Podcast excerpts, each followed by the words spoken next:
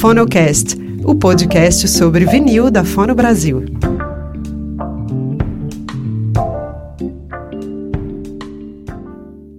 Olá, eu sou Alexandre Biciati e você está ouvindo o Fonocast, o podcast do portal Fono Brasil. A cada 15 dias traremos um convidado para bater um papo sobre o mercado de vinil, colecionismo e preferências pessoais. Vamos conversar com pessoas conhecidas do grande público, mas também com colecionadores anônimos, audiófilos, DJs, lojistas. O nosso propósito é falar com gente que gosta e lida com o melhor formato. Hoje vamos conversar com Rejane Aires, que é uma mineira, jornalista, radialista e audiodescritora. Ela trabalhou na Rede Minas, na UFM, na Rádio CBN, na Rádio Globo, cobriu diversos festivais e há cinco anos resolveu viver pertinho do mar. De lá, ela solta a voz e realiza projetos dentro do Estúdio T, Atualmente, também trabalha no programa Informatula, toda sexta, na Matula Web Rádio. Rejane, seja muito bem-vinda ao FonoCast. Oi, Alexandre. Olá, obrigada pelo convite. Uma honra estar aqui com vocês para falar dessa paixão que é LP, disco de vinil, falar sobre música, né? Um assunto que a gente, aliás, nos conhecemos por isso, né? Através da música. A gente se conhece através da música, né? De, de, de, festivais, de shows. Isso. Eu lembro que a gente foi num show do Sepultura juntos. Naquela foi... casa que se chamava, que já mudou de nome 80 vezes. 80 vezes. Hipo, antigo Hipodromo, que eu não sei o nome atual, que já foi. É, também não tem a menor Frigels, ideia. Music Hall, sei lá. Um pois assim. é, a, a, gente, a gente foi no, no show com uma amiga em comum, que, que é a Roberta. E recentemente ela me passou um podcast que você gravou para Gerdau, falando sobre música, falando sobre jazz, né? E a gente vai falar um pouquinho sobre isso. Sim. É, mas esse foi o link, assim, para te convidar, para a gente conversar sobre música, e foi super fácil, topou logo de cara, né? É, foi, foi fácil. O assunto é sedutor, né? E o, o esse podcast, esse trabalho para Gerdau, é, está reverberando de uma maneira muito positiva e eu fiquei felicíssima com isso, porque o meu filtro meu viés foi muito é, insistente, né? Falar de mulheres no jazz, eu coloquei uma, uma, tive uma preocupação, uma ótica bem feminista nisso, de falar não só das mulheres, é, não simplesmente citar essas mulheres, mas falar da, da trajetória, da importância histórica e, e, de toda a de toda a problemática também que, que vem nisso, né? De mulheres é, escondidas que sofreram é, diversos tipos de violências e todas elas na música, né, que lideravam bandas masculinas no começo dos anos 1900 e mesmo assim não podiam é, assumir isso, né, ter essa, essa, o nome à frente. Então foi muito um trabalho muito bom que eu é, é tive um cuidado de pesquisa também grande. O tempo de podcast é curto, a gente sabe disso. O tempo de, é, de, de roteiro, de texto reduzido, então é muita informação para colocar em pouco pouco espaço de tempo, né? Então foi, foi ótimo, gostei muito e o resultado está aí, né? Hoje eu estou aqui por causa desse resultado né, do trabalho. Massa. Fico muito feliz que tenha chegado a, a tantos lugares, sabe? É, eu gostei muito de ouvir, inclusive eu elogiei para você, né, o texto, achei muito legal. Eu recomendo, né, para quem puder ouvir, deixa o acesso, Regina, como que faz para ouvirem esse podcast? É, está no Spotify, no perfil do, da MM Gerdau, e tem lá o podcast e a playlist para poder ouvir. Então é, é, procurar MM Gerdau no Spotify, tá fácil. Maravilha. Bom, eu vou começar fazendo uma pergunta que eu faço para todo entrevistado, que é: qual a melhor mídia para se ouvir música e por que o vinil? A melhor mídia, a melhor mídia pessoal, né? Ela é bem particular e no meu pensamento Boa. ela tem a ver com o afeto mesmo, o gosto de cada um. No meu caso, eu prefiro o vinil, o LP, o disco, né? A bolacha. É, e olha que não sou colecionadora, não tenho assim um quarto inteiro com discos em ordem é, alfabética, né? Com plásticos novos. Não sou esse tipo de pessoa. É, não sou frequentadora de feiras de vinil, gosto, mas fui em poucas. É, então, mas eu tenho uma paixão. Então, a minha relação com o disco, ela é bem afetiva. Ela é de amor mesmo, sabe? É, eu tenho radiola, eu não tenho aquele toca-discos maravilhoso, perfeito, profissional. E é assim, casa de ferreiro, espeto de pau, né? Porque eu sou casada com um cara extremamente exigente de um nível altíssimo de qualidade musical e de gravação e técnica e não tenho um toca tenho um tocadisco é, é, profissional aqui embaixo na técnica no, no, no estoque. É, você está tá falando de um estúdio, né? Eu estou falando de um estúdio, exatamente.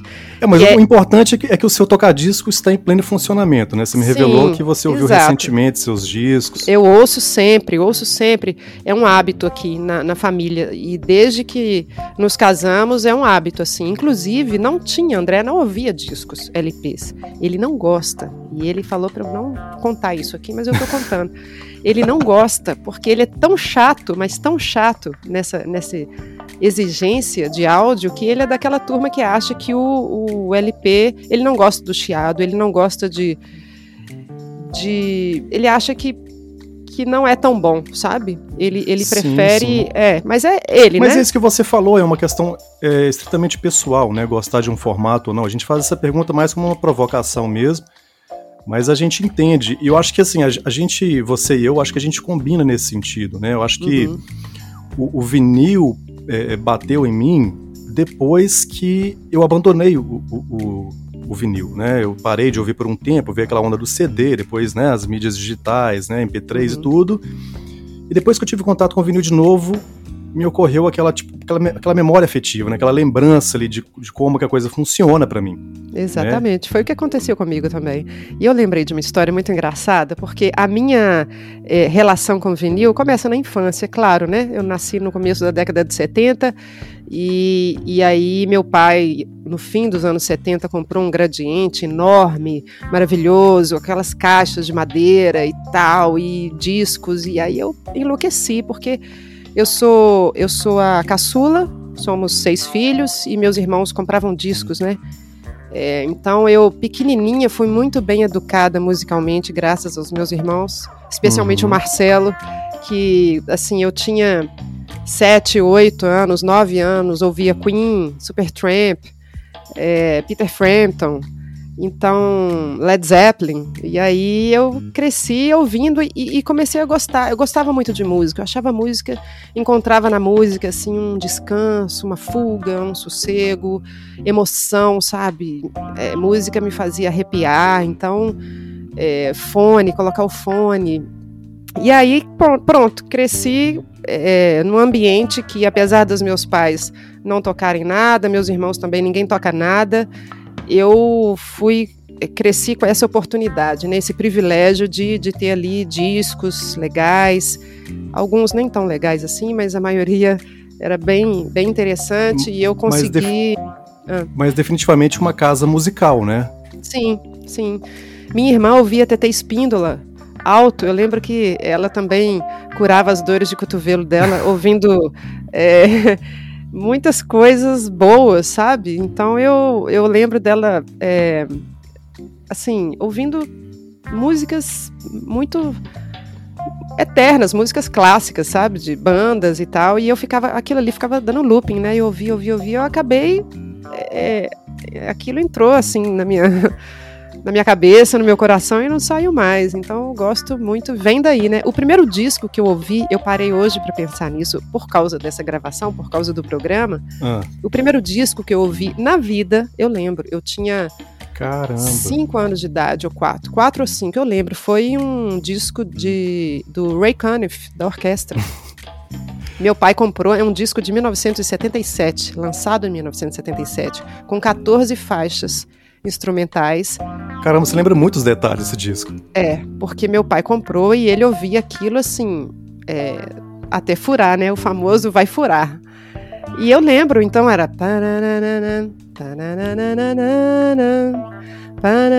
E eu ficava repetindo aquele pequenininha. E ele tinha também a fita cassete. Aí no Fusca do meu pai, aquele Fusca verde antigo, né, da década de 60, e no, no Fusca do meu pai, e aí eu ficava lá no chiqueirinho atrás. E ele colocava a fita e eu começava lá atrás. Então eu ia sofejando todas as faixas do disco. E aí eu gostava. Então, sei lá, vem de sempre, né? Essa coisa da música, ela me, me pegou. Não, olha, olha, que genial isso, né? A gente está falando aqui É, a gente fala muito sobre por que a gente prefere vinil, por que, que a gente gosta de ouvir vinil, e, e, e claro, para cada pessoa isso bate de uma forma. Uhum. Você falou de memória afetiva e olha de, o tanto de detalhe, olha o tanto de coisa legal que você lembrou a partir da música, a partir da relação com os discos, né? Isso, isso é muito legal. Muito, muito. E aí, e olha só, eu tô lembrando de coisa, vem uma coisa, vem outra, vem outra, se deixar a gente vai ficar Vamos viajar nesse horas. tempo, é, porque tá ótimo. É, e aí eu lembrei de uma outra coisa que foi assim, você falou aí do, de ter perdido um tempo, né, de relação com, com o LP, com o disco. Eu também perdi esse tempo de contato, porque todo mundo perdeu. Perdeu Sim. assim, entre aspas, né? o mercado, né? Veio o CD, a, a, época dos CDs e tal. Poxa, o CD vai acabar com o disco, acabar e tal e, as fitas cassete também tomaram um espaço, né, um pouco paralelo, né? Elas não sim, concorreram, sim. mas foi um espaço de, eu acho que na verdade somou, né? E aí, bom, quando é, na minha família é, o, o, um dos meus, o meu outro irmão, o Gilmar, ele é muito é, um cara que adora coisas modernas, não entende de nada, não sabe usar nada, mas adora ter, adora. Sei, sei. E ele vai me ouvir, vai me xingar. Então, é, ele Aí ele adora ter, acha legal ter as novidades. Então ele tem um iPhone. Pode falar palavrão aqui? Pode. Ele tem um iPhone foda, sabe? Mas assim, aí eu lembro quando ele comprou um telefone, um iPhone, eu ainda morava em BH, ele me falou, Rejane, vem em casa me ajudar. Um iPhone que eu comprei. Eu falei, Gilmar, pra que, que você comprou um iPhone? É tipo assim, comprar uma Ferrari pra andar, pra andar em Ouro Preto, entendeu? Sim. Aí ele, não, eu tenho, eu falei, me ajuda aqui, vem cá me ensinar como é que usa. Eu falei, ah, não, não, não vou fazer isso não. Pra que, que você comprou um iPhone? Você só vai usar e-mail e, né, assim. E aí eu lembro que ele, ele, esse meu irmão, é, quando é, chegou essa onda de CDs e papapá, ele comprou lá para casa dos meus pais, para casa da minha mãe, um um aparelho de CD, né, de tocar o CD e tal. Uhum. E beleza, massa, né, ótimo. E eu já não morava na casa dos meus pais há alguns anos. Eu saí da casa dos meus pais aos 15 anos, em 1988. Então já tinha um tempo que eu já não, não estava lá. E eu cheguei no fim de semana, doida para ouvir um disco, um LP. Cheguei na sala que ficava o som, e aí eu falei, gente, cadê o som? Eu falei, mãe, cadê o som? Eu falei, ah, não, pergunta para Gilmar, porque ele agora ele comprou isso aí. Quando eu olhei, tava lá aquele aparelho pequeno, né, o CD player. Eu falei, tá, massa, mas cadê o som? O som era o som, o gradiente? O som, né? O som, exatamente, o som. Você me entende, o som. Aí eu falei, Gilmar, cadê o som? Ele, ah, dei pros outros, bem mineiro, né? Dei pros outros. Eu, hã? Ele, dei pros outros. Eu falei, não, não acredito, você tá brincando. Ele, não, dei pros outros, que ele trem velho, ninguém quer isso mais não, Rejane. Eu, e ele deu o som com os discos. Claro com os discos. É, essa é a história trágica, Não, né? Da... Foi aí que eu quase rompi com ele, entendeu? Eu quase cortei meu Olha sobrenome. eu falei, não acredito que você fez isso, Gilmar. Ele fez trem velho, Rejane, trem velho. Ninguém vai querer isso mais, não. Eu falei, Gilmar, pelo amor de Deus. E eu fiquei muito ressentida, muito. Eu fiquei muito tempo com raiva. Ainda bem que os meus discos, né, os meus discos, eu tinha levado comigo para BH. É, não tinha um toca-discos na época em BH, mas eu tinha levado os discos comigo, então talvez fosse assim minha intuição, né, me dizendo, me alertando alguma coisa da, da tragédia que ia acontecer, isso. E aí, enfim, aí a, o som da minha casa, não, né, da casa dos meus pais, não tinha mais, ok, entrou essa onda dos CDs, tá. E eu entrei nesse, nesse tempo aí, nesse, nesse, nesse é, é, descanso aí do LP, né? De ouvir um LP com regularidade. Muitos anos depois, muitos anos depois, eu guardava, sempre guardei os meus discos. Muitos anos depois, é, eu tive de novo um toca-discos numa república que eu morei. E aí ficaram com toca-discos, enfim, eu consegui recuperar esse tempo de ouvir o disco. E, e já há uns 10 anos eu ouço com frequência meus discos. E discos que eu compro, discos usados que eu compro, discos novos. É, então, repito que eu não sou aquela colecionadora, eu não sou xiita, eu não sou aquela pessoa que lava o disco e coloca naquela posição determinada, que tem aquela coisa específica. Então, assim, eu tenho carinho por eles, mas, assim, muitos dos meus discos, até porque eu moro numa casa com duas crianças, muitos deles têm rasguinhos, né, na capa, assim, na, na é, né, aquela, claro, aquele, aquele claro. amassadinho. Sinais, sinais, do tempo, né? sinais do tempo, de bom claro. uso, inclusive, é, é. e de crianças em casa. Mas eu uso, assim, quando eu estava grávida da Nina, eu ouvia todos os dias um disco. Escolhi um LP para ouvir em ordem, lá do A, lá do B, todos os Olha. dias para ela. Eu ouvia com ela. Então, ela gosta muito de música. Muito, e, qual né? que, e qual que vocês curtem mais ouvir juntos? Ah, o, atualmente, eu coloco tudo, assim. Eu não coloco uma coisa só, um tipo só, se é só rock ou jazz ou tal. Eu coloco... É claro que eu respeito muito... Ela é uma, ela é uma bebê, né? Então, não vou colocar um L7 8 horas da manhã para ela, né? Sim, uma melodia mais tranquila. É, claro. mas eu vou colocando. Ela adora Steve Wonder, Ray Conniff, oh, Ray Charles, Ray Conniff ficou, Ray Charles, é, Aretha, é, John Lennon. Ela ouve muito John boa, Lennon. Boa. É. Então, mas durante a gravidez eu ouvi tudo.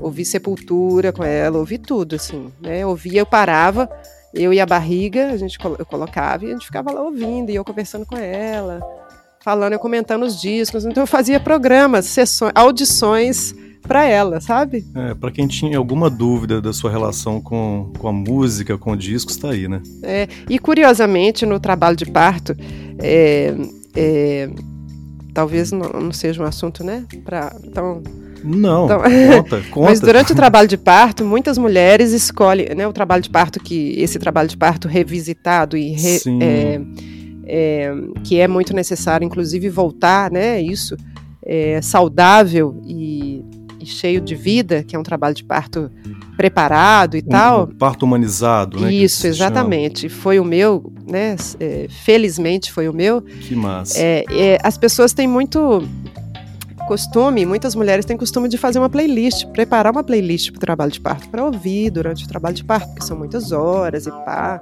É porque é uma preocupação sensorial, assim, né? Com Sim. aromas e tal, pô, é. e música. E curiosamente, a minha doula achou que eu ia fazer uma playlist fenomenal, porque afinal, né? Rejane. Porém, eu não fiz a playlist. Ah, você não, não, fez nada? Não fiz nada. Por quê? Eu não sei, eu não fiz porque, enfim. Achei que nem não tinha nascido ao som de sepultura. Não, não. Ela nasceu ao som da vida, do meu coração, das oh. batidas do meu coração mesmo, assim. Que foda. E, é, e assim, eu não fiz nada. E durante o trabalho de parto, eu queria o silêncio. Hum. Incrivelmente, eu queria o silêncio. E eu, as pessoas que estavam próximas de mim durante o trabalho de parto, André, a Doula, o Alexandre, enfermeiro, que, que me acompanhou a gestação inteira, que sempre, até hoje, virou um amigo, assim. E o Seth, que é um gringo que veio fazer um trabalho de acupuntura também para me ajudar na dilatação. E eles conversavam assim, sussurrando. Porque se eu ouvia alguém falando num tom de voz normal, eu fazia shh, shh.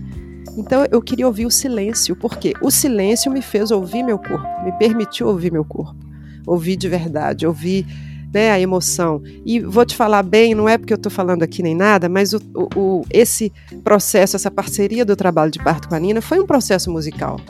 Foi uma música da vida e do corpo, sabe? É, é faz todo sentido, porque assim, silêncio também é, faz parte da música, não é verdade? Uhum. E eu tenho muito essa relação, assim, com. Claro, a gente gosta de música, escuta música diariamente, é, isso é muito legal. Mas tem, tem, dias, não sei se acontece com todo mundo, mas tem dias que eu não tô afim de ouvir música. Ou, ou, eu não consigo me concentrar naquele momento ouvindo música, sabe como? Então a gente uhum. precisa também do, do, nosso break, né? É, é. assim que eu acho, pra, pelo menos para mim, funciona dessa forma. É. E o silêncio é muito simbólico, né?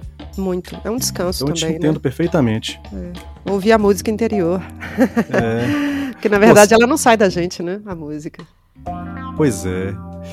Eu queria te fazer uma pergunta, Regina, já que você falou assim da, da desse momento tão especial, a gente está vivendo um, um, momento muito atípico, né? Que é esse, esse lance da pandemia. Sim. E eu queria saber se isso afetou de alguma forma a sua relação com os discos. Se você tem escutado mais, como é que tem sido? Com certeza, muito mais. É. Muito mais porque, assim, o fato de estar em casa, em isolamento, isso não mudou, porque eu já estava em casa, eu já vivia em casa e, traba e trabalho em casa, né, mesmo antes da pandemia. Então, eu não saio todo dia para trabalhar, eu moro em cima do meu trabalho. Uhum. E eu trabalho o tempo todo, na verdade. Por, por duas razões. Primeiro, porque eu trabalho com o que eu gosto muito. Então, não é um fardo. É cansativo por, por conta da minha rotina como mãe e, e, e tudo, né? E cuidar de uma casa grande, enfim mas é prazeroso. Então não é um fardo, é um trabalho que eu naturalmente trabalho o tempo todo, porque eu estou sempre produzindo, pensando numa pauta, pensando na música que eu vou colocar naquele bloco, pensando na trilha para um projeto. Então, uhum. naturalmente o trabalho ele está o tempo todo na minha vida. E, e durante a pandemia eu ouço mais discos, porque a, a sensação a sensação não, a, a, consequência do tempo é comum para todos, né? O, os danos que causam é, em todos a, os altos e baixos, né? O estar bem, estar mal, estar bem, estar mal em todos os lugares. Claro que muitas famílias, é, principalmente no Brasil, que a gente está sob um, sob, um, sob um gerenciamento péssimo, uhum. é, então muitas, muitas famílias em situações de extrema vulnerabilidade, então isso é muito pior, mas é, é, sou uma mulher privilegiada, né, de ter trabalho, de poder continuar trabalhando, mas a música, sim, ela, eu ouço mais, principalmente os discos, é, porque o tempo também mudou, né, como eu disse, o tempo também mudou em função de tudo que está acontecendo, e, e, e acredito que para todos, né, assim, a música para mim, ela, ela é um, um fator de saúde, sabe? É, eu tenho os momentos do silêncio, como você disse que também tem, mas a música ela é um fator de saúde. Inclusive no programa da semana passada eu, eu falei sobre uma pesquisa é, que diz, que prova, né, que comprova com uma tese, enfim, lá que depois eu te mando o link se você interessar, que fala que música é sim é, é uma condição de saúde, né, um fator que é, é, é ligado diretamente ao nosso bem-estar e como a música, eles dão argumentos e provam que a música é importante e deve ser um ensino, uma matéria, uma disciplina de, nas escolas, né, básica, assim, é, fundamental. Faz todo, assim. faz todo sentido. Total assim, né? sentido. Agora, no Brasil, isso é um sonho, né, pra gente, é um sonho ainda muito distante, por tudo que a gente sabe, falta de política pública, né, o, o tipo de de, o tipo de política que a gente tem aqui, né? Cultura, Sim, enfim. É, um, é, é uma bola que a gente tem que tocar para frente, né? Porque, é. enfim, tem muita gente que pensa como a gente, a gente sabe da importância disso, né? E como isso bate pra gente.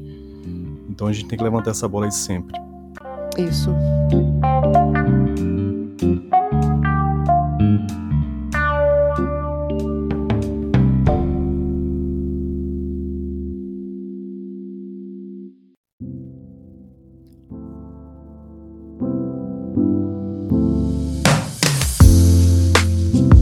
Você está ouvindo Fonocast.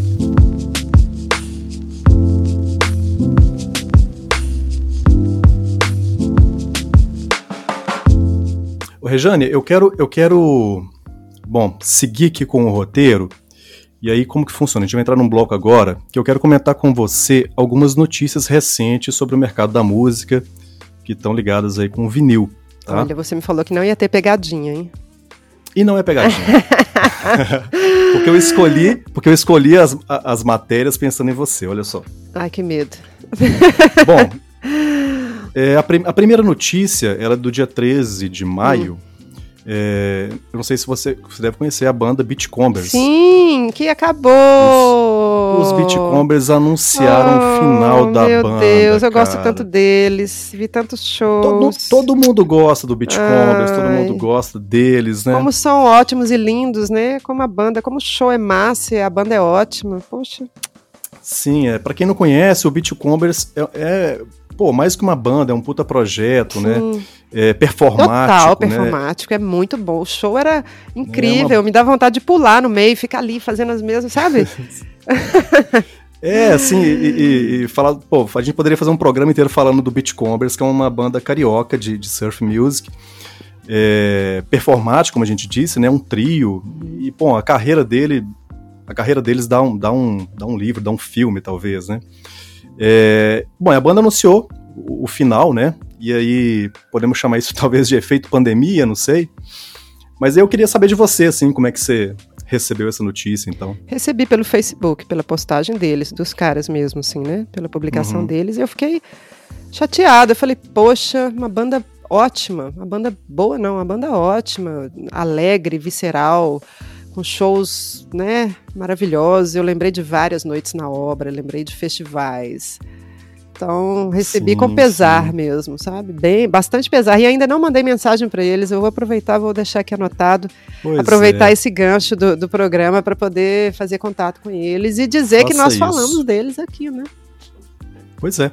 E para quem conhece e para quem não conhece o Beatcombers, saibam que eles têm dois discos gravados no melhor formato, né? Sendo é, um deles já completamente fora de catálogo, esgotou há bastante tempo, e tem um outro ainda na pista. Então, quem quiser adquirir pode entrar em contato com os integrantes da banda para arrematar as últimas unidades dos LPs do Beatcombers. A segunda notícia, Rejane, é, na verdade, assim, é uma notícia lá do, do Fono Brasil, né? A gente entrevistou o Jairo Guedes, hum, né, primeiro Jairo. guitarrista do Sepultura, Sim. que está com um projeto Ele. novo, é, denominado Troops of Doom, uhum. que é o nome de uma música, né, que ele ajudou a compor com, com Sepultura lá nos primeiros discos. E uma coisa super interessante é que eles gravaram esse disco em LP, gravaram esse disco em fita cassete, já estão distribuindo o disco pelo mundo inteiro e a banda não, não se encontrou para gravar o disco. Né? Gravaram, gravaram tudo à distância. Uhum. Então, mais uma vez, aí, o, o efeito pandemia na música. Sei que você gosta muito né, do, do Jairo, do trabalho dele no Sepultura. Né? A gente está acostumado a ver o Jairo tocando aí, fazendo as participações quando a, o Sepultura vem tocar por aqui. Né? Você conhecia o projeto, o Troops of Doom? Conhecia, conhecia. E esse, você falou aí dos efeitos da pandemia e tal, ainda bem que temos recursos né, tecnológicos para isso. É... é, cara, eu achei, eu achei isso incrível, porque eu ouvi o disco e assim, pô, né, ninguém vai, vai ouvir ali vai falar, pô, esse aqui tem algo... Cara, o disco é maravilhoso. Eu até comentei com ele, pô, soa muito, né, o Sepultura das Antigas, e é exatamente essa a proposta dele com o projeto Troops of Doom. Uhum. É, e ninguém fala que foi um disco gravado assim, né? Pô, os caras ensaiaram pra caramba, mas assim, cada um gravou a sua parte, e que genial isso. Raiz né? moderno, né? Raiz pois é. total é. hoje. É.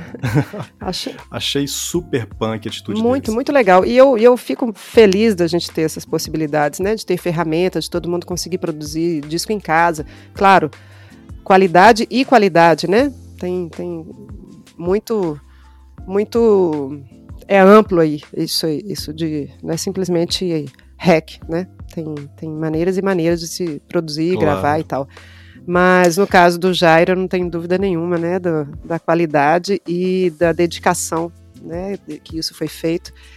E, e, e sei é. de vários grupos e, e, pessoas que produziram coisas incríveis durante a pandemia, né? Porque é um, como todo momento de crise mundial, de todas as épocas, assim, a pandemia também é um, um, uma bomba de cultura, uma bomba, uma explosão de, de, de sentimentos, né? E tudo isso gera frutos né? Principalmente para quem Sim, trabalha né? com, com cultura, né? Com arte, é, música. Acabou, acabou que todo mundo começou a se trancar em casa e eu acho que se aproximaram daquelas gavetas que estavam trancando os projetos, uhum. né? E as coisas começaram a acontecer. é, bom, coisas aconteceram, coisas deram continuidade, coisas novas, né? Aí eu lembrei agora do Robert Fripp da Toya Wilcox. Chegou a ver os vídeos deles? Não. Ah, não. fantásticos. Eles desde os dois, né? O casal. Eu quero envelhecer assim. Já falei para André que minha meta é envelhecer assim, para Nina morrer de vergonha, né? Eu acho que no futuro ela nem vai, nem vai usar. Se tiver redes sociais, ela nem vai usar de vergonha da mãe e do pai,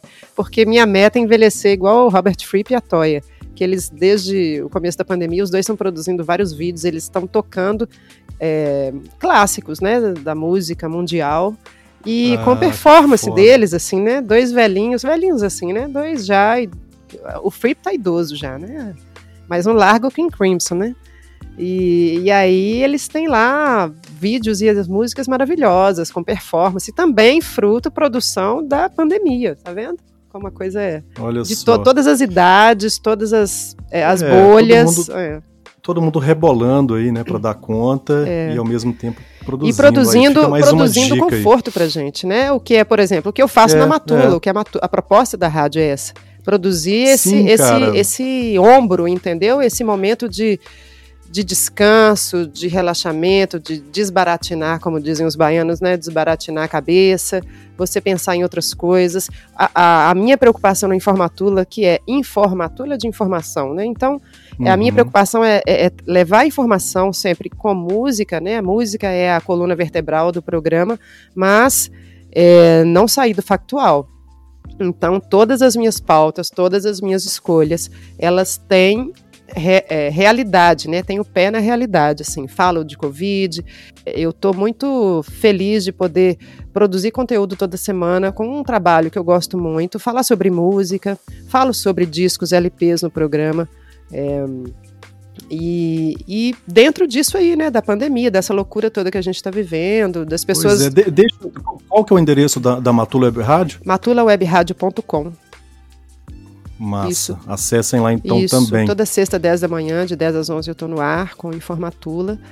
E não é toda semana que tem convidado, mas sempre tem, assim, todo mês tem convidados. Tinha uma época que tinha muito mais, mas assim, algumas figuras bem conhecidas já passaram por lá. Eu já coloquei Wagner Moura no programa, é, Martim Mendonça, que é guitarrista da Pit. É, nossa, muita. Eu vou fazer uma lista e te mando depois, mas pessoas ótimas, assim, já participaram do programa, sempre falando de música e, claro, né, a gente pode. O, o discurso é amplo, entendeu? Quando é interessante, Nossa. a música ela abre espaço, né? Tá, eu, tô eu Nossa. aqui falando, falando, falando, falando. Não, não. Um fica esperto, senão, fica esperto, senão seu material para editar vai ser gigante, viu? Não, não, esse é um super parênteses, porque a gente tem que. Coitado pô, é um do Haroldo. super apoio, né? Não. Matulo Web Rádio, moçada. Isso, ponto com. Regiane, eu quero, eu quero te fazer uma pergunta. A gente falou aqui de. Pô, falando do Sepultura várias hum. vezes, hum. você falou, né, da, da, das bandas que te influenciaram, seus irmãos e tudo mais. Eu queria entrar num assunto aqui que é, é, o rock dos anos 80, sabe? Eu queria saber a sua opinião sobre aquele período que a gente viveu, né, em que a, as gravadoras, elas ditavam, de certa forma, né, a, a, as modas, as tendências da época, né? E o rock teve ali, né, o que muita gente chama dos tempos áureos ali do, do rock brasileiro, né? É, e falar em rock brasileiro, né, nos leva a pensar no rock, no rock dos anos 80. Eu queria saber como é que você entende aquele período, aquele momento ali. Se você acha que foi nocivo nesse sentido de um direcionamento, ou que não foi muito produtivo e, e, né, e abriu várias portas. O que, que, você pensa a respeito? Eu acho que foi produtivo. Eu acho uma boa época. Como todas as épocas têm suas características, né?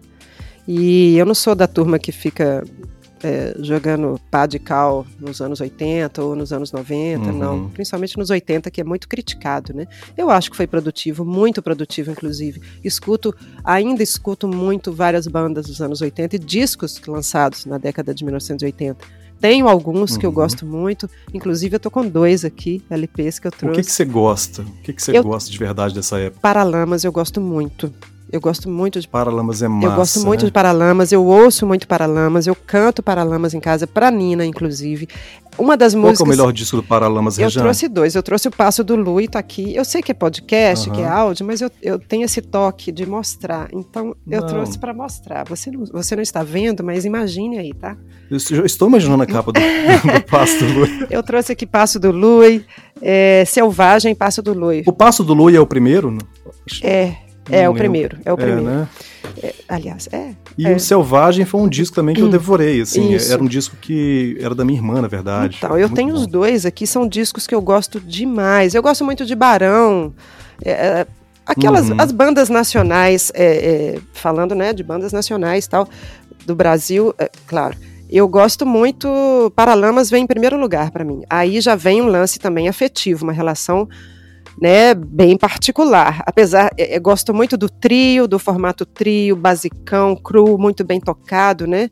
Os caras têm uma história Sim. legal, é uma história de amizade, é um som feito com carinho, né, com com amor, assim, não tem nada de forçação de barra, de produção, de produção de gravadora, de entrando nesse nesse nesse espaço aí, né, da gravadora, é, tem sua seu seu critério lá de contrato, mas não tem forçação de barra para Lamas, né? Inclusive, o documentário deles no Netflix é ótimo, viu, gente? É lindo, emocionante, assistam. Pois é, e eles trouxeram, assim, para aquela, pra aquela cena uma coisa que era muito diferente, que era uma pegada de, de, de um ska, um reggae, né? Uma coisa que, que nenhuma outra banda fazia. Então, eu tô aqui mostrando ao vivo no, no, no meus, no, no, no, Instagram os discos, tá vendo? Tem gente assistindo, Mas... tá vendo? As duas capas. Ótimo. E aí, eu quero dizer que eu gosto muito de Paralamas, e a minha banda favorita, você não perguntou, mas eu quero falar desde o começo, é Rejane, The Police. É, desculpa, pô, ia te fazer a pergunta. The Police.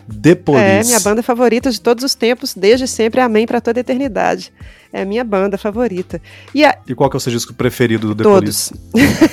todos. Todos. Todos. Não me venha com esse tipo de pressão, todos.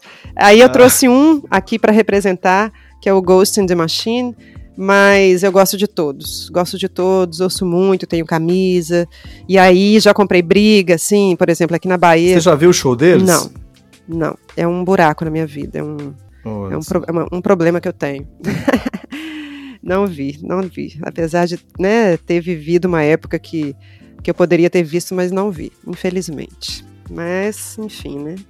Tô aqui com esse esse buraco, esse, esse lapso do tempo. Cara, e, e, e, sobre música independente, assim, porque depois desse período, né, veio uma, uma grande onda da, das bandas, né, é, dando as costas para o mercado e, e, se lançando, né, sozinhos, né, procurando outros caminhos. E eu sei que se aproximou muito dessa cena, Sim. né, é, e também foi, foi tão produtivo quanto, né, e tão revelador quanto, é. né. Eu, eu, tive a oportunidade de, de fazer, fazer parte, né, de entrar nesse universo da cena independente quando eu fui trabalhar com o Terence no alto-falante. Eu já gostava, uhum. antes de entrar para o alto-falante, antes de fazer a prova do alto-falante, eu lembro muito da prova, que foi uma coisa muito engraçada. O alto-falante, para quem não sabe, né, é um programa de, da, da, da Rede Minas, né? Eu não sei né, se as pessoas têm acesso nisso no, ao, no Brasil inteiro, mas que é um programa sobre música, né? E de grande longevidade, né? Quantos anos tem o alto-falante? Uns 23 já, uns 23 anos já. É. É, Terence começou na, no Agenda, depois ele criou o alto-falante. Ele era editor do Agenda, editor de imagem, criou o alto-falante, já tem esse tempo todo de estrada. E o alto-falante passa em rede nacional. TV Cultura, Massa. TVE, uma coisa assim. Os horários são meio diferentões, mas ainda passa, um programa ótimo. E aí foi, é, antes de ir para o alto-falante, eu lembro que eu, onde que eu trabalhava? Não lembro antes. Não lembro, tanto tempo. Enfim, eu trabalhava num lugar e aí é, eu fiquei sabendo que ia ter essa prova do alto-falante. E fui lá me inscrever para fazer, né? Não conhecia Terence, conhecia ninguém. E alguém falou para ele: Ó, oh, Rejane gosta muito de. aquele tal, né? Rejane gosta de música. o gosta de música me trouxe várias coisas boas pela vida, dentro do jornalismo, eu quero falar disso também. Mas enfim, Regiane gosta Nossa. de música, aí fui lá, fiz inscrição, fui fazer a prova. E eu já curtia a cena independente, sem chamá-la de cena independente. Então eu gostava de banda que ninguém conhecia, né? Basicamente isso. Uhum. Eu ia em shows uhum. de, com seis pessoas no público, dez, doze, quinze, né? Quando estava lotado. E adorava conhecer essas bandas, bandas do Brasil inteiro. E aí fui fazer, gostava dos festivais, não podia ir em todos, que não tinha estrutura para ir em todos, e tempo, né? Tem que ter grana e tempo para viajar, e aí eu não tinha, mas enfim, o, o que eu conseguia. E teve um momento ali que tinha festival no Brasil inteiro, Sim, né? Nossa. Acho que, os, acho que, os, festivais estão todos de pé, não sei se. Eu não né? sei se todos, que eu, eu não tô. Atualmente eu não sigo tanto esses festivais, mas. Quais festivais que você rodou? Nossa, muitos. Muitos. Porão do Rock, Porão, Abril, Bananada, Bananada é, Bombaía, é, é, do Rio, como é que chamava? Tinha um no Rio que tinha um nome engraçadíssimo, um nome enorme. É, Inclusive o Terence tentou consolidar um festival né, em Belo Horizonte. É, tentou, tentou. O Garimpo. É, isso, já, isso tem relativamente é, é, foi depois que eu saí do Alto Isso foi em 2001, né? Não, já era 2001, 2001 já? Assim. Não? Não sei, não lembro. Sei. Não é. lembro pra, o, o, tempo, assim. Mas enfim, fui fazer a prova do alto-falante e aí tava lá.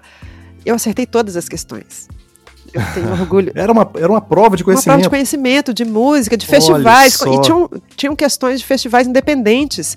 E eram questões Olha. que era para muito nerd, era para quem era nerd, sabe? E eu era nerd dessas na época, né? Vivia muito isso. Eu acertei todas uhum. e eu saí de lá assim, feliz que eu achei fácil. E tal aí Terence me chamou, ele me chamou e falou assim: "Você tá sabendo que você acertou todas?" Eu falei: "É mesmo, ele é, então pode sentar aí e tal." falei: "Massa". Então aí também aprendi muita coisa com o Terence, que é um cara que eu gosto demais, me, me, me ensinou muita coisa, me educou muito jornalisticamente, né, nessa linha do jornalismo. e uhum. me preparou para várias outras coisas. Então, depois, todos os lugares que eu trabalhei depois também, eu absorvi muitas coisas boas, vivi muitas coisas interessantes.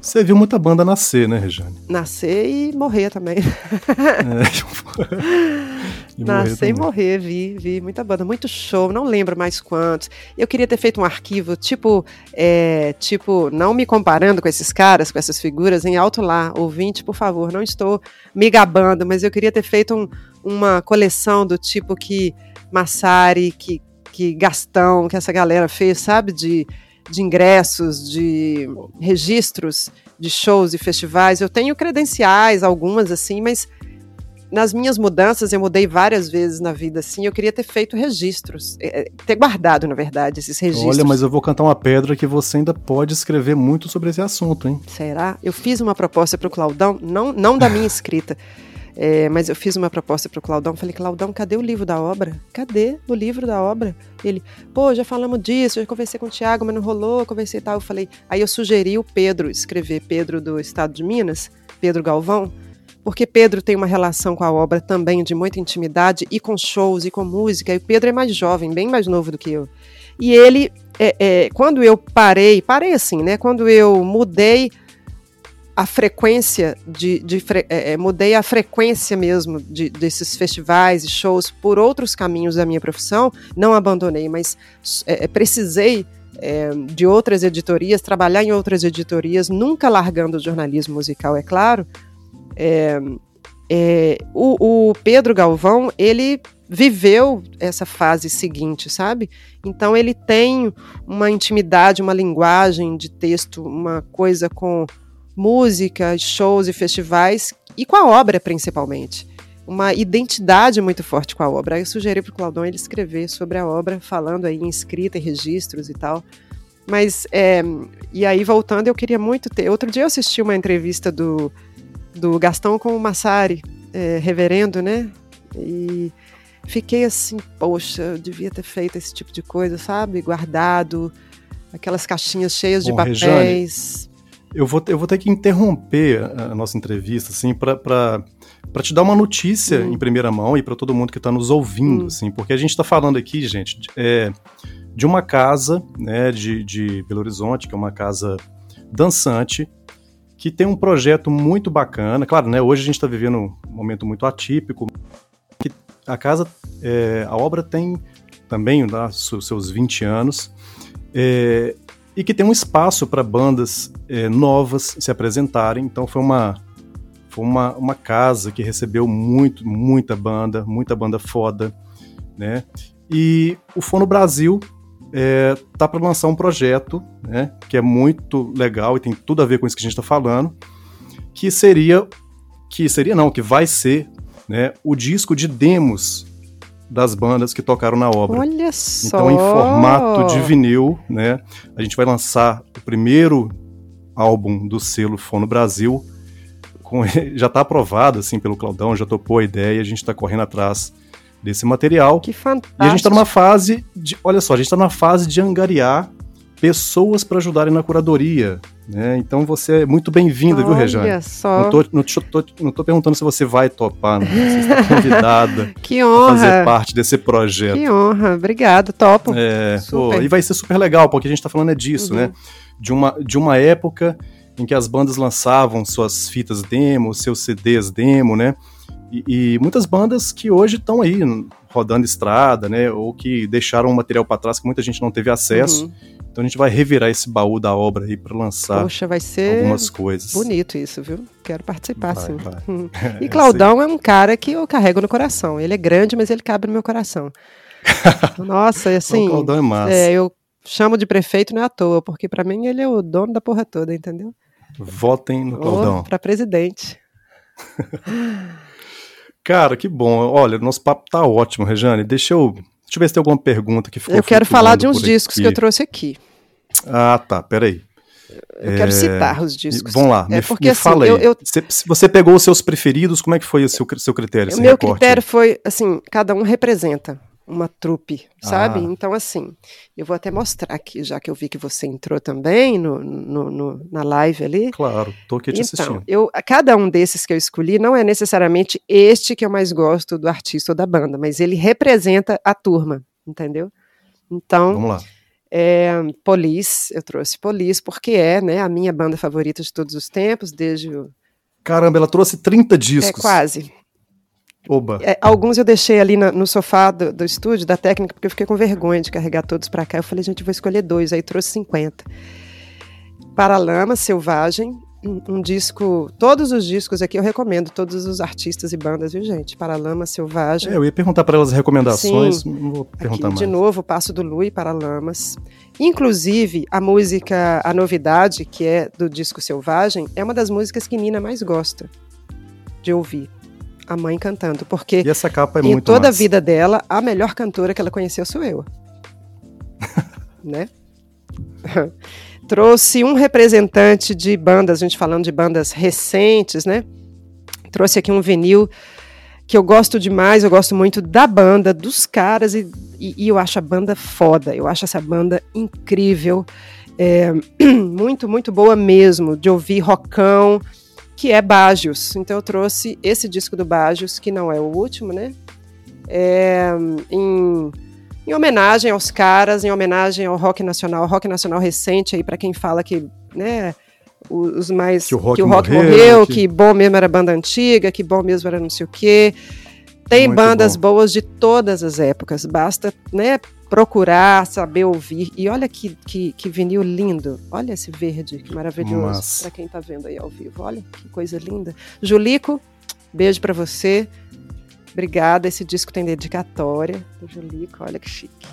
Gosto demais de baixo. Sonzeira, muita sonzeira. Rita Lee, Tutti Frutti. Fruto, Fruto Proibido também. Para mim, é um dos melhores discos de rock nacional, sabe? É, sem dúvida, é um disco importantíssimo é, para o Brasil, né, para a música brasileira, representa muito, tanto para ela, né, a fase dela, quanto para o Brasil. Essa coletânea também. Você curte muito a Rita Lee? Muito. Muito. E nunca consegui entrevistá-la. Outro, outro buraco na minha vida. Não vi um show do Police, nunca consegui entrevistar a Rita Lee, até tentei, mas não deu. Simon and Garfunkel, que eu, que eu adoro, essa é uma coletânea. Esse é um clássico, clássico Gosto muito, muito, muito. Muito mesmo, assim. É, e é uma relação que vem da infância. A minha irmã me ensinou a gostar de Simon Garfunkel, porque ela ouvia muito curando as dores de cotovelo dela. E aí, eu pequenininha ouvia aquilo, né, repetidamente, então... Cara, você tá, você tá me lembrando aquela cena do... aquele filme Quase Famosos, Sim. né, que... que aquela cena é maravilhosa. É. Que, que, a irmã deixa os discos pro irmão mais novo. Isso, pô. é. E o povo aqui do, ao vivo deve estar tá me achando doida, né? Que só eu falando, ninguém tá te escutando. É, Rejane falando sozinha. Ben on the Run também. Respeitadíssimo esse ben disco. on the Run. Nossa, gente, ouçam. Eu, eu escuto muito esse disco. Tenho CD, tenho no celular, tenho vinil, então eu escuto muito e escuto todos os formatos. O vinil, quando eu tô assim, bem romântica com esse momento, eu quero ouvir o Ben on the Run. É, é um dos meus favoritos da vida também, esse disco. É esse disco que abre com rock show? Não lembro, peraí. Não. Não. Não. Errei. Errou. Desculpa, meu, não, não lembro, tá? Eu não Mas lembro de tudo, não. Massa. é, L7, também, classicão, já pesado, né? Que eu ouvi essa semana, inclusive, que eu te falei, te contei essa história. Gosto Sim. muito, banda de mulheres, né? Principalmente também porque são mulheres fazendo um rock pesadão lá em. Esse disco foi lançado em 1992, se eu não me engano. Eu tinha 18 anos, abril de 92, eu Nossa. acho. E aí, você falou que eu lembro de tudo, não lembrei da sequência de Ben on the Run. é, Lennon, esse disco aqui, ele é novo, esse LP é novo, veio há pouco tempo da Europa, foi um presente de um cliente do André. E. é, Qual que é o disco do Lennon? Imagine. Ah, eu esqueci que você tá me ouvindo aí, eu tô mostrando aqui. Eu- é porque eu tô vendo com um certo delay, assim. Ah, mas- desculpa. É, Stevie Wonder, né? Songs in the Key of Life, que né, recheado de, de maravilhas da música. Tem Stones, Let It Bleed também, que eu trouxe representando. Então, todos aqui estão representando, hein, gente? Não são exatamente. Claro que eu escolhi discos que eu gosto muito, né? Ouço muito. Van Halen também. E já passamos aqui, né, por, por rock nacional. É, soul music, blues, tudo. soul. É, Fate No More também eu trouxe, que é outro, né? The Real Thing também, que tocou demais e todo mundo conheceu e todo mundo curtiu, curte, né? É, trouxe outro do Lennon também. Esse aqui já é uma coletânea, que eu gosto muito. Collection. Entradas e Bandeiras, Rita Lee Tutti Frutti também, que é outro disco que eu escuto demais. Então, assim, tá vendo? Nem são 50 discos, olha só. Trouxe alguns representantes. Cara, uma, uma linda coleção, né? E, e, são discos ótimos de se ouvir na íntegra, igual você me uhum. falou, né? É. E quero fazer, educar minha filha sim, sabe? É, eu, eu quero falar também do Léo Moraes, que o Léo, ele tem um, Léo da Autêntica, ele tem um, uhum. um hábito, acredito que ainda tenha, de ouvir, ele publicava isso, eu achava lindo ele ouvia os dias, todo sábado de manhã, ele ouvia LPs com os filhos. Era o momento de ouvir música. E ele publicava isso, né? E, eu, e muito antes de eu engravidar e tal. E aí eu pensava assim, vou fazer isso se eu tiver uma filha. E eu já fazia isso com meu enteado, o Chico. Então, a gente escuta música junto, escuta disco. O Chico gosta de ouvir Elvis, o disco do Elvis. Então, põe LP do Elvis pra gente ouvir junto e tal. E agora com a Nina, eu já fiz isso desde a gestação, né? Falar, é, bom, apresentar discos e tal. E não sou, né? Voltando ao começo do nosso papo, eu não sou a colecionadora.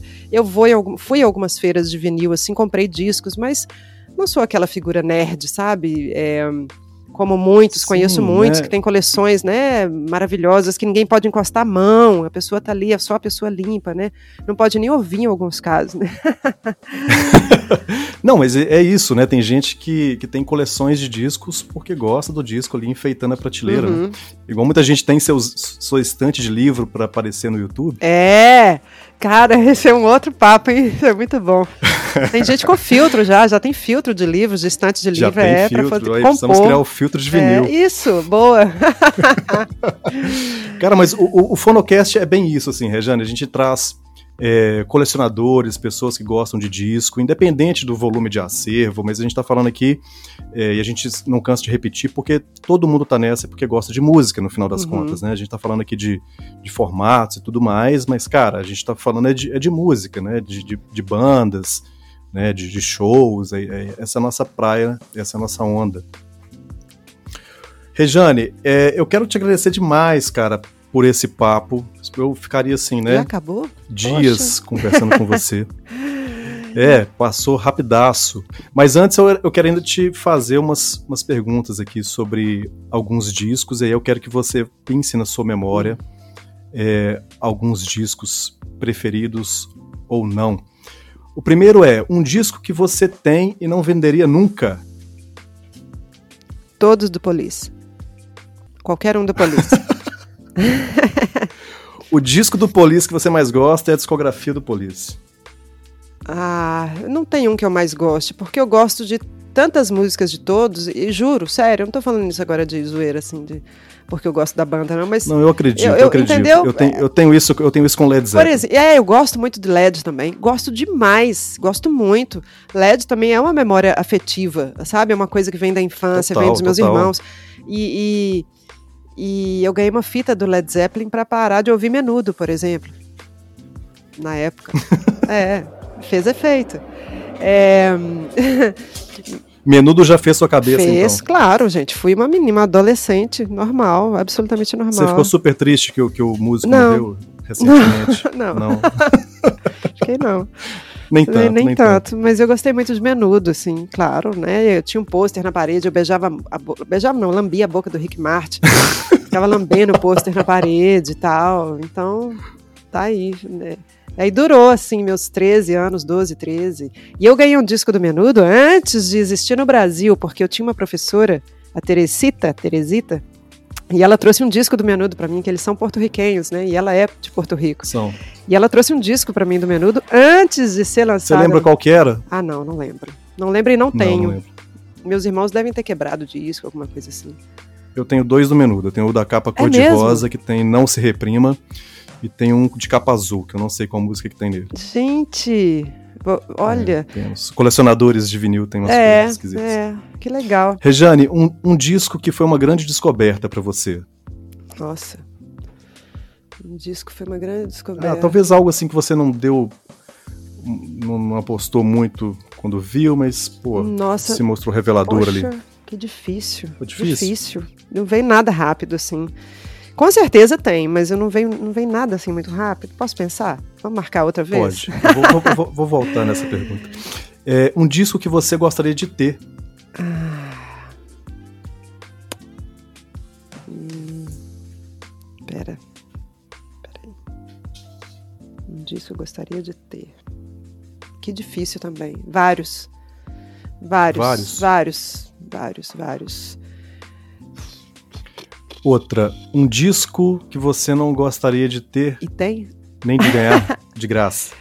É, qualquer um de sertanejo, funk carioca. Ah, é? Você passa longe sertanejo. dessa, não, dessa não turma? sou dessa turma, não. E assim, e eu quero falar que eu não sou porque eu, eu realmente não acho que é uma música que contribui o tipo de. de é, não estou falando dos músicos, né? Eu tô falando assim, é, eu digo a, a composição, não acho que seja uma contribuição para a música. É, não acho as letras boas, eu acho que as letras também são hum, machistas, misóginas.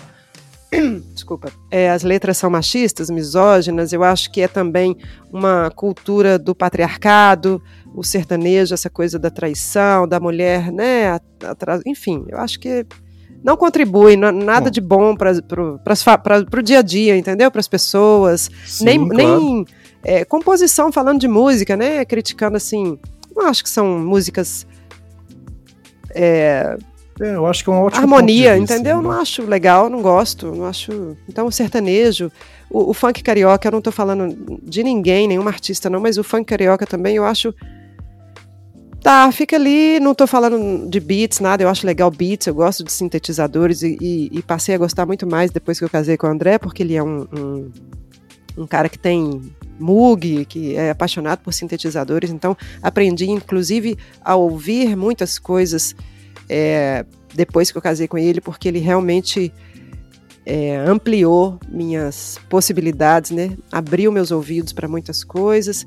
É, e aí falando de uma coisa, de uma grande mudança também que aconteceu na minha vida, que é eu vim morar em Salvador, né? Na Bahia. Então sim, a, a terra do axé e aprendi a entender e a compreender o axé e, e a conhecer o axé com outros também por causa do André, por causa da história dos músicos que eu conheci aqui que frequentam o estúdio. Então, excelentes guitarristas, músicos, muitos argentinos, muita gente de jazz e que nos anos na década de 1980 é, quando o axé é, cresceu, né, estourou muito, assim, muitos excelentes músicos tocando para ganhar dinheiro, sim. Você sofreu nessa muito. época? Muito. Porque eu fui metaleira radical, né? Muito tempo, assim. Então eu fui Cara, camisa é. preta muito tempo. É, o meu coraçãozinho, ele é metal, ele tem a veia... A, a, o meu coraçãozinho, as veias são metaleiras, mas é, graças à vida, à idade, à maturidade, eu fui é, compreendendo que música é muito mais do que só aquilo, né? Eu, eu cresci ouvindo muitas coisas boas, tive a minha fase metal, só metal e nada mais. É, a gente, a gente não pode negar que, que, que o, a questão do, do, ritmo, né, do axé, ela tá arraigada, assim, na, na história do brasileiro. Sim. Né? E, o, e o próprio Sepultura tá aí para não deixar a gente mentir, é. né? Não só o Sepultura, mas como o Overdose, né? Teve essas experiências aí com, com uhum. ritmo. Acho e aqui tem uma massa. cultura, né, afro, de tradição, que é maravilhosa. Maravilhosa. Então, assim, é uma, uma aula de. Uma, uma aula musical e tanta gente envolvida, tanta gente rica envolvida nisso, sabe? E é muito mais, assim, falar é um. É um... Mas foi muito bom ter, ter, conhecido isso. E aí, então, assim, hoje eu, eu respeito muito axé, tem algumas músicas que eu gosto muito, passei a gostar muito, e músicas que eu odiava há 20 anos atrás, entendeu? Então, é, compreendi várias coisas porque comecei a conhecer os bastidores, histórias sim, e sim, músicos envolvidos. É, e o André foi um grande responsável por isso, sabe? Ele não é um cara que produz axé, mas ele é um cara é, com um conhecimento riquíssimo, sabe? É um cara respeitado, um produtor musical muito respeitado. e que tem uma bagagem absurda toda vez que ele começa a falar. E eu convivo com o cara, né? Trabalho com ele, moro com ele, durmo com ele, e o cara tá sempre ensinando coisa, sabe? sempre falando alguma coisa muito bom, é, muito bom. interessante sobre música, entendeu? Hoje mesmo eu falei para ele assim, papai, o que que você que que você acha que eu, eu vou falar, tô querendo falar disso, disso, disso, ele não, você sabe bastante. Eu falei, não, mas você sabe mais. Olha, eu quero, eu quero dar um alô hum. aqui para os lojistas, é, já que a gente está falando de Salvador. A gente tem um projeto no Fono Brasil, no site Fono Brasil, para quem não conhece, www.fono.com.br. É um projeto de cadastrar todas as lojas físicas de discos do Brasil, né? Vai ser um grande, um grande mapa do disco. É, então, os, os lojistas que estiverem nos ouvindo, por favor, entrem no site e façam o cadastro. Regiane, você pode indicar também se você Vários. conhecer. Deve ter muita Sim. loja bacana de disco. Sim, né? é uma atenção Big, Big Bros, que ele é o cara que, que faz essa ponte com colecionadores, é um cara que é, lidera aqui a Feira do Vinil. É, então, é, essa galera tem que ouvir. Eu vou recomendar depois para ele ouvir. Regiane, voltando à nossa lista, eu queria saber de você um filme que vale muito a pena pela trilha sonora. Pulp Fiction, que veio agora rápido na minha cabeça. Pulp Fiction. É um, é um filme é, que é lindo de ouvir, né? Você assiste o filme, eu já vi lindo de ouvir. muitas vezes. E é a trilha é maravilhosa, né? Maravilhosa, assim. É, Ele sem aquela trilha, eu acho que né, a trilha ela casa muito, né? São poucos filmes que a gente considera a trilha parte do filme de verdade, né? Que a trilha é tão importante quanto cenas, né? Diálogos e tal. Eu acho que Pulp Fiction é um desses casos. Aí tem gente procurando esse disco em vinil aí à luz de velas, porque é, realmente é um achado. Difícil, né? Rejane, é, por último, um disco que você recomenda que as pessoas escutem e conheçam. Ben on the Run, é, parece, parece assim, né? Olha, achei que ia falar alguma coisa assim, mas Ben on the Run, é um disco bonito, um disco, né? Paul McCartney, né? Nem queria falar assim só por ele, não, mas a banda é muito boa, o disco é maravilhoso. É um ponto alto na carreira do Paul, definitivamente, é, né? De uma época, né? Pós-Beatles, assim, bastante tempo depois e. E eu, eu gosto demais, foi uma descoberta. E eu gostei de Ben on the Run antes de gostar de Paul, antes de ouvir eu nem ouvia Beatles. Eu ouvi, comecei a ouvir Beatles depois de adulta, mesmo. Eu não, é, Olha, depois de adulta. Outra revelação. Sim, depois de adulta, confesso. É, réu confesso, como diria Tim Maia. é, eu ouvi depois de adulta e sou casada com um Beatlemaníaco. Que, assim, o cara tem tudo, todos os discos várias vezes, é, é desse nível. É, e, por exemplo, quando eu casei com o André, aí é, eu estava aqui no estúdio, eu lembro de estar aqui no estúdio com ele, a gente estava fazendo uma mudança aqui de móveis e tal, tinha umas coisas para mudar de lugar, muitas, muitos discos. E ele tem todos os discos, né, em CDs repetidos e todo, tudo que foi lançado ele tem. Tipo assim, ah, três faixas que fulano, não sei o que, remasterizadas por causa da qualidade técnica de tal coisa, ele tem. E aí, ele estava nesse móvel de pé, é, ele estava de pé e eu embaixo, assim, com uma caixa, e ele pegando os, os CDs e me entregando, né? Em, em, pequenos blocos, assim, na mão, me entregando. E eu só Sim. via lá, Beatles, Beatles, Beatles, Beatles, Beatles, Beatles. E eu fui ficando com medo, sabe? Eu fui ficando com medo. E eu falei assim, aí eu fiz uma piadinha, né? Quando eu tô muito nervosa, eu faço piada.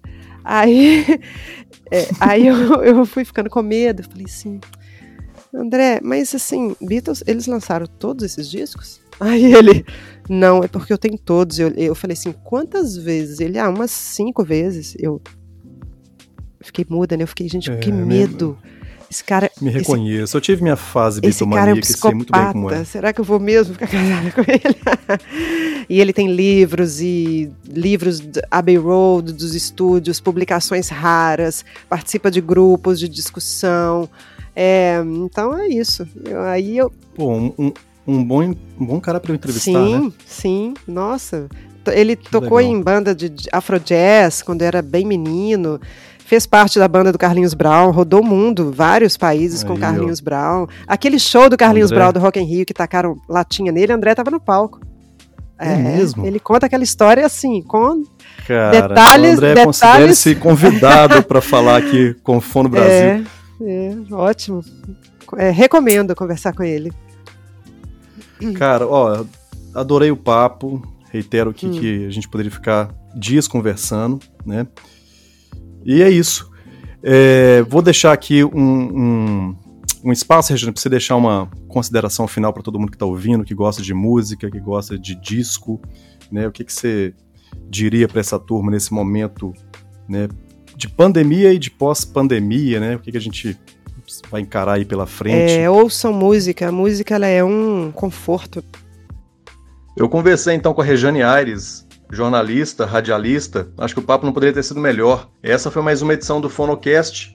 Siga Fono Brasil nas nossas redes sociais e acesse www.fono.com.br. Até a próxima!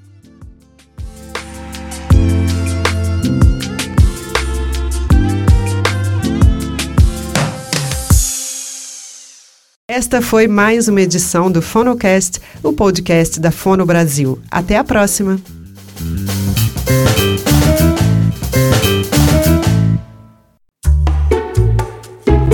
Este programa foi produzido pelo Na Pauta Podcast.